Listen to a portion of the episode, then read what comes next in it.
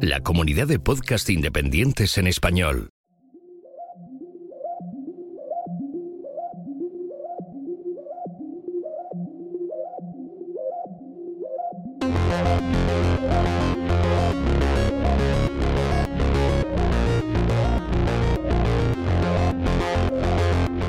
Bienvenidos a Café Swift. El podcast donde hablamos del lenguaje de programación Swift de Apple. Solo no. Hablamos de programación De herramientas para desarrolladores, y de distintas experiencias, pero siempre desde el punto de vista de desarrolladores en entornos Apple y del lenguaje Swift. y esos desarrolladores somos Arturo Rivas. Y Julio César Fernández. ¡Comenzamos!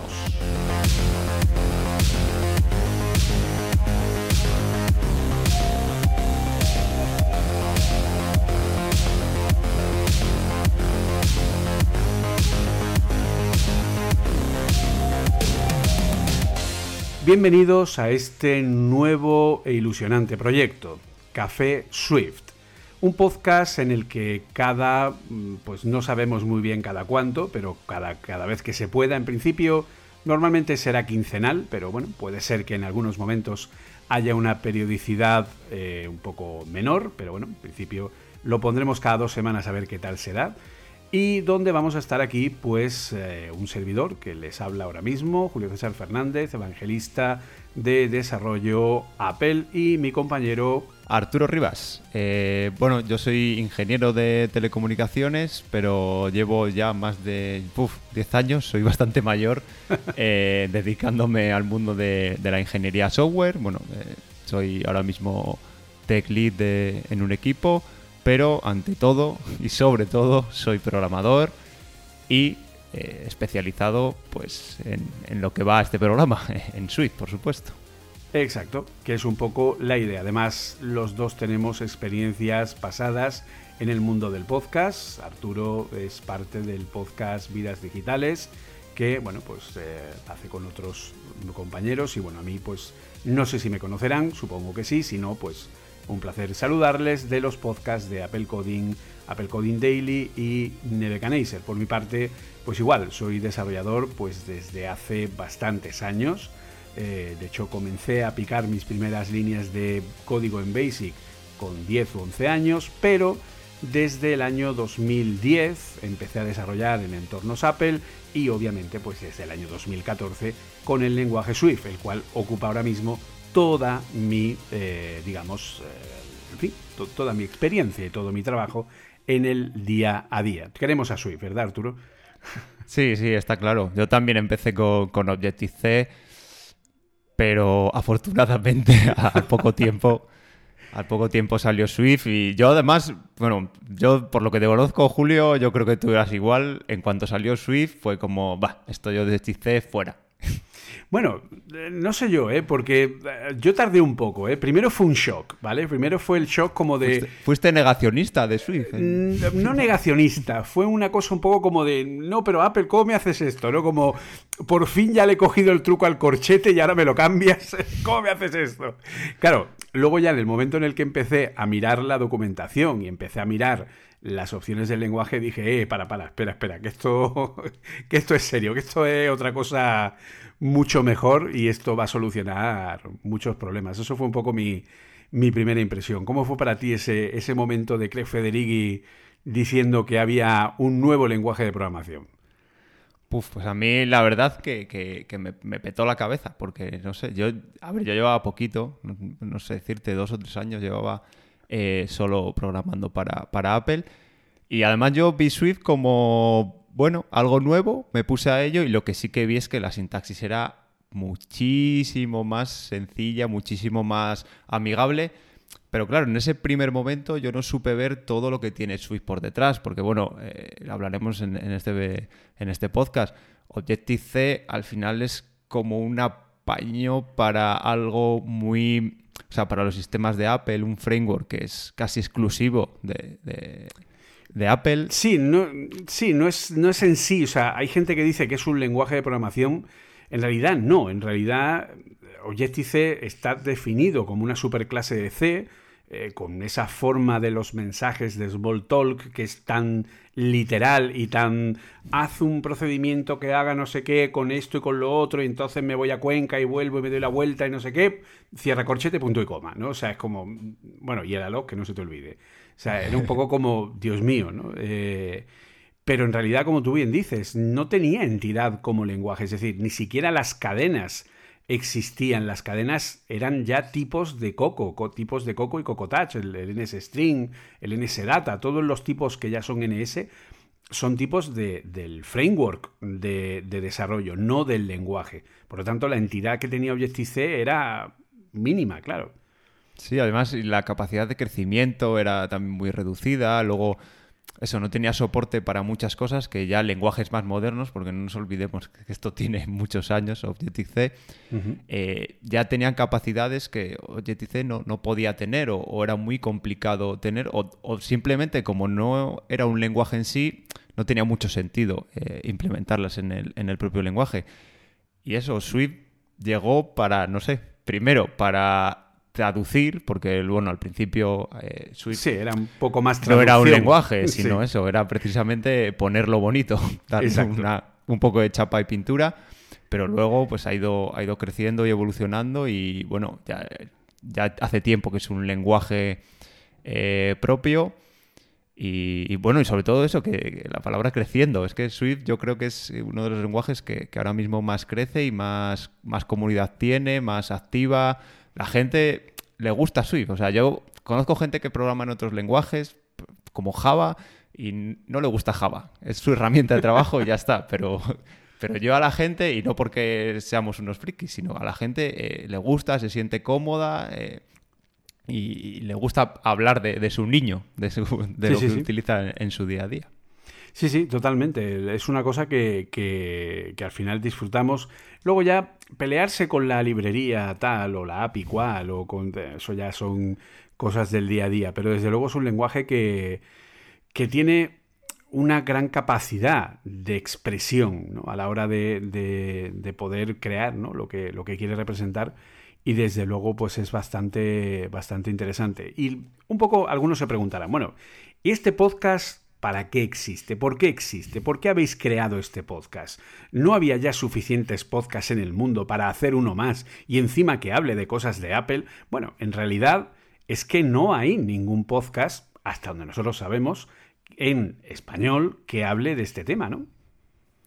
Sí, sí, hemos estado, hemos estado revisando y bueno, y somos oyentes los dos consumidores de, de podcast. Y sí, había como, digamos, este nicho de bueno, de Apple hay mucho, pero bueno, al final Swift, Swift es Apple. No, o digamos que Apple es Swift, pero Swift no es solo Apple. O sea, hay muchas más cosas y bueno, ya lo iremos descubriendo. Pero a mí me gusta esa parte de, Swift que está fuera de Apple. Y bueno, eh, ya os, contaré cosas más adelante, pero intento llevar Swift a, a, todo lo que. los proyectos que puedo, muchos proyectos que en teoría no parecía que pudiera encajar. Bueno, Julio eh, con Vapor, que incluso, incluso tienes cursos de, Vapor y ya, ya tienes eh, proyectos desplegados con, Vapor. Pero es más allá. O sea, vamos a centrarnos en el lenguaje, vale que se utiliza para Apple y los dos somos, somos usuarios de Apple. Pero yo creo que, no hay nada parecido ahora mismo en, bueno, en podcast y, y, casi diría que salvo salvo cursos y demás en YouTube y, otras plataformas, en Udemy, como, como tienen en Apple Coding, yo creo que no, que no hay un podcast dedicado a Swift. Dedicado en exclusiva, sí es cierto que puede haber podcasts de programación, que toquen varios temas, que hablen de otras cosas, etcétera, pero aquí nos vamos a centrar solo en el lenguaje Swift y como muy bien ha dicho Arturo, no solo en lo que tiene que ver con Apple, porque Swift es mucho más que la propia Apple. Al final recordemos que Swift es un lenguaje de código abierto, es un lenguaje que eh, el proyecto de ese código abierto es gestionado por la propia Apple, pero, eh, en fin, hay infinidad de grandes ingenieros y desarrolladores de todo el mundo que no tienen nada que ver con Apple y que trabajan de forma altruista en este proyecto y que lo mejoran y hacen pues unas funcionalidades muy interesantes que permiten, pues, pues bueno, como ha comentado Arturo, es decir, yo por ejemplo he creado eh, aplicaciones de línea de comando para Linux eh, con Swift, por ejemplo, para hacer determinadas tareas que me faciliten eh, la conversión de archivos o cualquier tipo de cosa por el estilo, pues la verdad que de esa forma lo tengo, pues bueno, bastante, bastante sencillo. O sea que una de las muchas cosas que vamos a descubrir con este, con este, con este programa, con este podcast, es que hay vida de Swift más allá de Apple, ¿no? Básicamente. Sí, exactamente. Y ya, bueno, has puesto ese ejemplo, pero yo y ya no pequeños scripts, sino, bueno, sí, yo arranco la aplicación de Playground, tengo que hacer, yo qué sé, alguna conversión de ficheros o alguna cosa así puntual y cojo, abro, abro un Playground y cojo y hago la conversión de ficheros ahí en Swift porque es lo que domino y porque es súper rápido y, súper eficiente.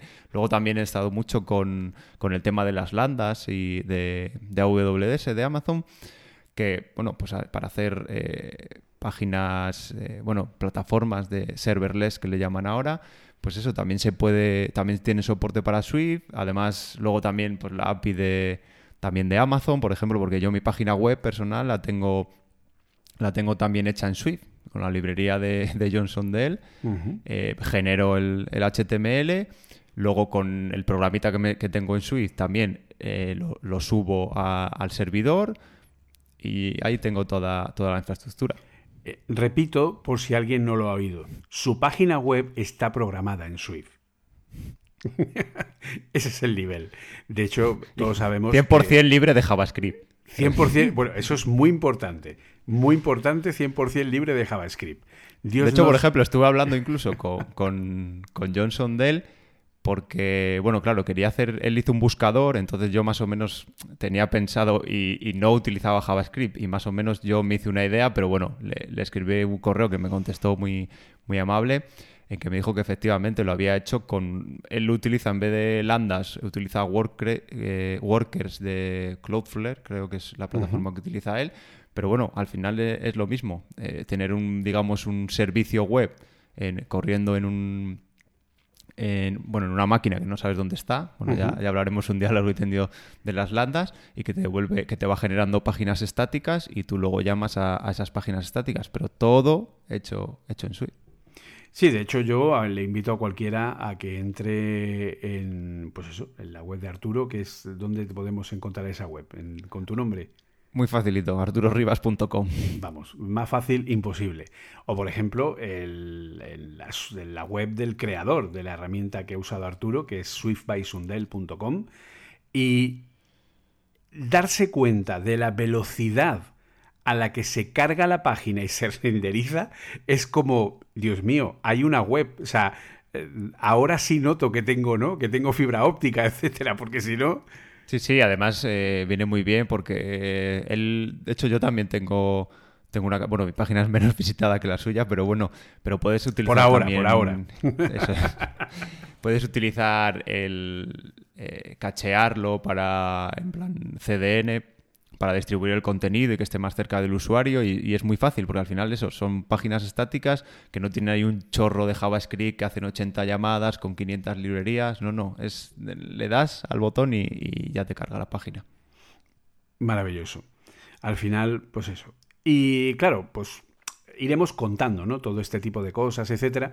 Lo que hemos querido un poco también es eh, crear una estructura de programa, ¿vale? Este primer programa que estáis escuchando es un primer programa de introducción, es un primer programa de presentación para que nos conozcáis, para que, bueno, pues eh, escuchéis un poco de qué va a ir el podcast, etcétera, ¿vale? Sería algo así como una especie de episodio cero, ¿vale? De hecho, va a durar menos de lo que normalmente durarían nuestros episodios. Intentaremos que los episodios vengan a durar, pues, entre una y dos horas, depende del tema, de lo interesante o de lo que nos podamos enrollar más o menos.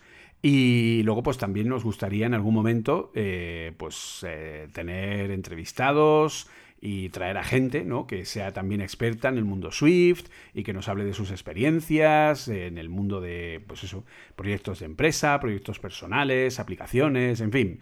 Iremos haciendo un montón de cosas que seguro que os van a gustar, así que ya sabéis que lo primero que tenéis que hacer es suscribiros allá donde nos oigáis, porque este podcast está publicado en todos los podcatchers sabidos y por haber, ¿vale? Tanto en Spotify, Apple Podcasts, Evox, etcétera, etcétera. Eh, todos a partir de Cuonda, que es nuestra red independiente de podcast que nos da cabida y hogar para salir a la calle. Y bueno, pues a partir de ahí podéis suscribiros incluso, incluso, fíjate tú, en Google Podcast. Así que, como estaba diciendo, básicamente lo que queremos es dividir en secciones. Entonces, lo primero que vamos a hacer en cada programa, después de lo que es la introducción, etcétera, es ir a la sección de qué hemos estado haciendo.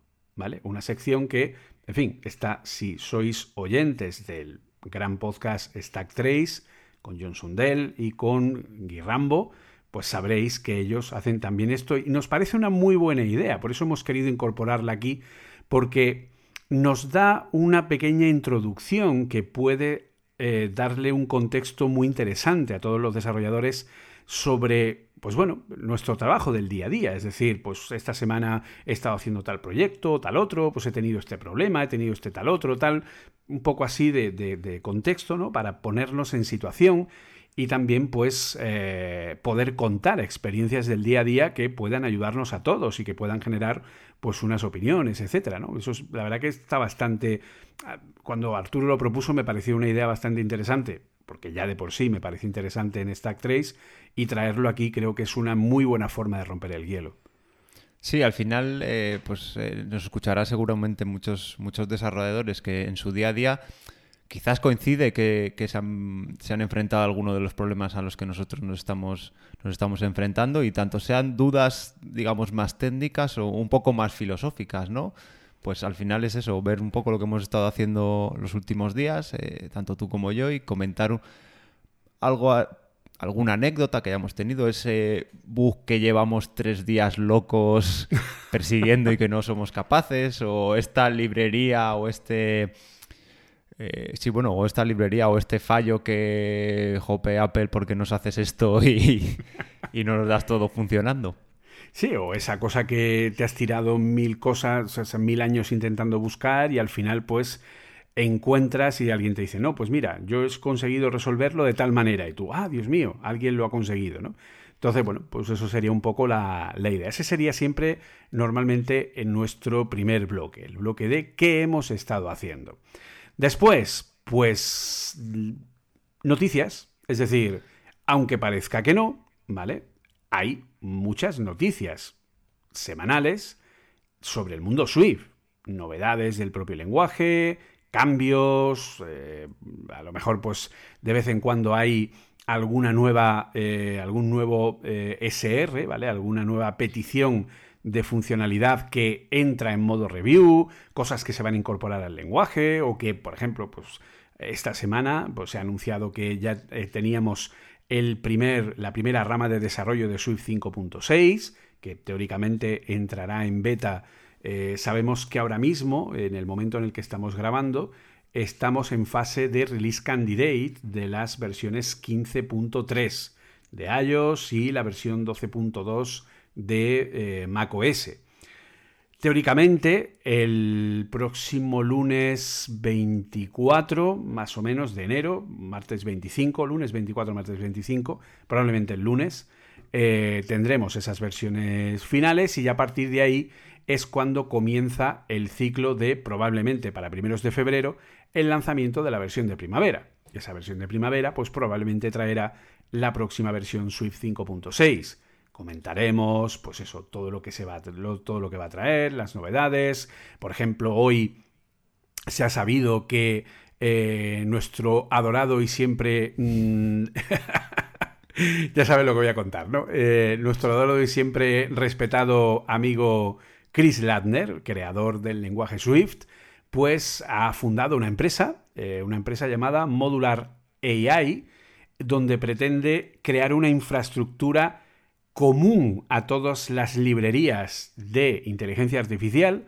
para que independientemente de que tú programes en CoreML o en TensorFlow o en cualquier, otro, cualquier otra librería o cualquier otro framework de Machine Learning o inteligencia artificial, pues haya una única infraestructura de lenguajes, compilación, funcionamiento, etcétera, para que todos, para que haya ese estándar que ahora mismo no hay, ¿vale? Entonces, pues comentaríamos, pues comentaremos este tipo de noticias, etcétera, etcétera, pues ponernos un poco al día de todo lo que va eh, pasando. Y luego ya, pues obviamente, llegaríamos a eh, nuestro tema central del día, ¿no? Básicamente. Sí, eh, aquí en, el apartado de noticias, no sé si por suerte o por desgracia, como Swift es un, un lenguaje en constante evolución, tiene un montón, ya solo el propio lenguaje, pues como, como decías, van, van saliendo poco a poco nuevas nuevas versiones que incorporan funcionalidades, pero es que hay unos los foros en los que se discuten estas funcionalidades, bueno, ahí tienes literatura para perderte y yo alguna vez que me he puesto a revisar algunos temas así que me interesaban más, bueno, la gente se pega unas parrafadas, unas definiciones bastante, bastante gordas y, tienen meses y meses muchas veces de, de discusiones de cómo implementar una cosa, cómo implementar otra, alguien que pide algo que le que les resultaría útil, pero bueno, al final lo hablan en la comunidad y deciden que, eso no es algo que debe estar dentro del lenguaje, pues eh, esas curiosidades son las que, las que os vamos a traer y bueno, y también cuando, no sé, pues por ejemplo, cuando Amazon renueva su librería para, para, interactuar con AWS, cosillas así que van dando soporte y van haciendo que Swift se, se, extienda cada vez más, porque como, como hemos dicho ya varias veces, Swift no es solo, no es solo Apple. Exacto. Tenemos mucho más allá y soportes, etcétera. Yo, por ejemplo, eh, estoy iniciando un proyecto nuevo bastante interesante y lo primero que he hecho hoy ha sido actualizar la Raspberry Pi 4B con 4 GB de memoria RAM que tiene un Ubuntu Server 20.04 y tiene Swift. Swift 5.5.2 eh, perfectamente nativo para la Raspberry Pi y que encima funciona muy, muy bien. O sea, y ahí está, funcionando y pudiendo hacer todo tipo de pruebas, scripts, compilaciones, un entorno de trabajo perfecto y sin ningún tipo de limitación, pues en un mini ordenador que cuesta 50 o 60 euros. De hecho, es muy recomendable y ya haremos un programa hablando de cómo hacer servidores de Swift, eh, como este de la Raspberry, que es algo muy, muy interesante. Así que, pues esos serán... Eh, eso, por ejemplo, lo que hemos comentado de la Raspberry será nuestro tema central. Es decir, tenemos aquí un listado de ideas para temas centrales para volvernos, vamos, para mí, para todos mis compañeros, básicamente. es que hoy solo, ya solo lo que estamos, estamos hablando hoy ya han salido como seis o siete. Básicamente, o sea que hay un montón de material eh, hablaremos sobre las librerías de desarrollo de aplicaciones, sobre las posibilidades de desarrollo de aplicaciones fuera de entornos Apple, integración continua, del maravilloso Swift Playgrounds 4, de, yo qué sé, de librerías eh, eh, concretas, ¿vale? Por ejemplo, de la maravillosa y siempre mm, temida Core Data y de sus posibles evoluciones o incluso de sus posibles alternativas dentro de otros eh, tipos de soluciones de bases de datos, en fin. Esto, a ver, se llama Café Swift porque esto es para muy cafeteros.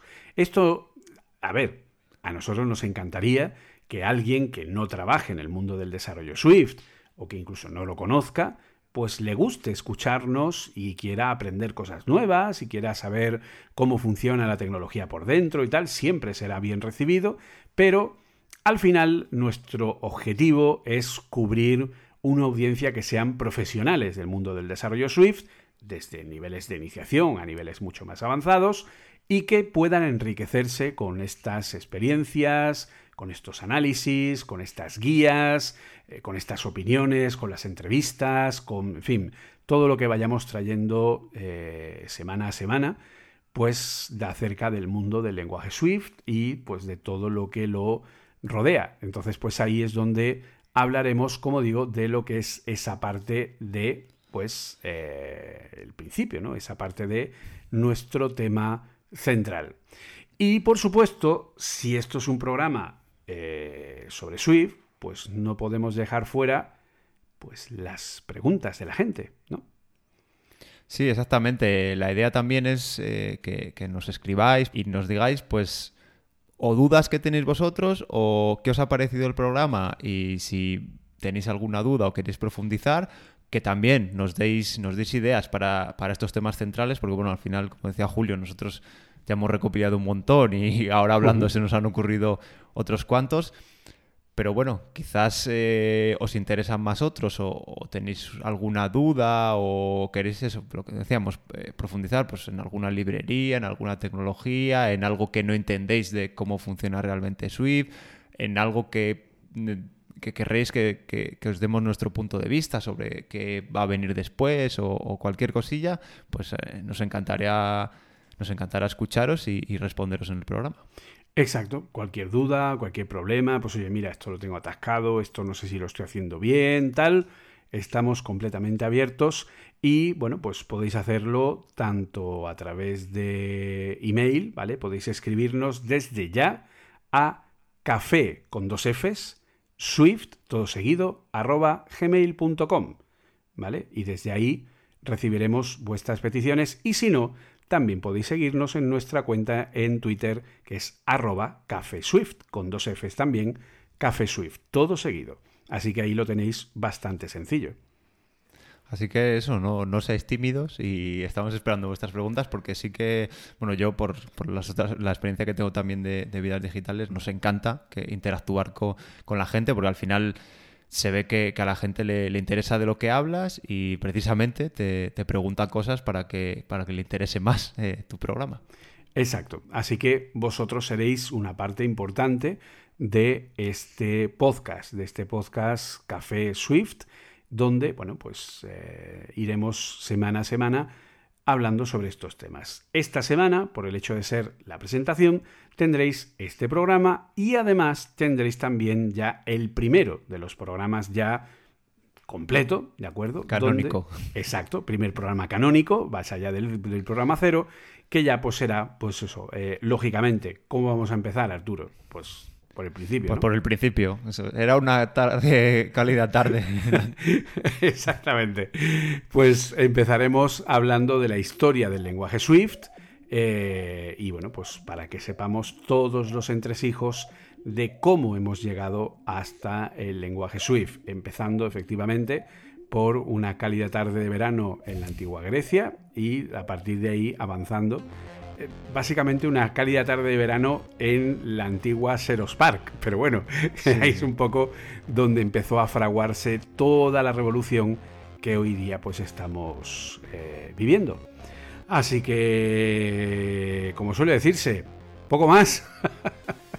Pues sí, yo creo que como introducción ya, ya está bien y eso, ya tenemos ganas de empezar a saco y entrar ya con el programa con todas sus secciones y, bueno, a explicaros un poco cómo empezó este, cómo empieza este podcast y cómo empezó Swift. Exacto. Así que nada, ya sabéis, podéis encontrarnos en redes sociales, más concretamente en Twitter, como arroba café Swift con dos Fs, ¿vale? Nos llamamos igual que la cafetería que tiene Apple en el Apple Park. Por si alguien se pregunta por qué café y además con el apóstrofe invertido, pues sepáis que la cafetería del Apple Park se llama Café Mac. Por lo tanto, nosotros somos eh, la parte más especializada, somos el café de Swift. y pues eso, pueden encontrarnos en redes sociales o, eh, bueno, pues a través de correo electrónico en cafeswift.gmail.com. Y nada, y lo dicho, eh, nos oímos pronto, esperamos vuestras suscripciones a el podcast. Ya sabéis que es totalmente gratuito, nadie os obliga a ello y siempre será un placer pues contar con vuestras opiniones. Si os ha gustado, dejadnos una reseña que siempre nos ayuda a que la gente pueda conocernos mejor y pasadle, compartir este programa y el resto de programas y el podcast con toda la gente que conozcáis que trabaja en el mundillo y que le puede interesar pues todas estas cosas interesantes, locuras, idas, descubrimientos de mundo más allá de Apple eh, y de Swift y de todo lo que tiene que ver el lenguaje. Así que, pues nada, encantados de poder compartir esto con todos vosotros. Pues un placer y ya sabéis cómo podéis contactar con nosotros y os esperamos en el primer episodio.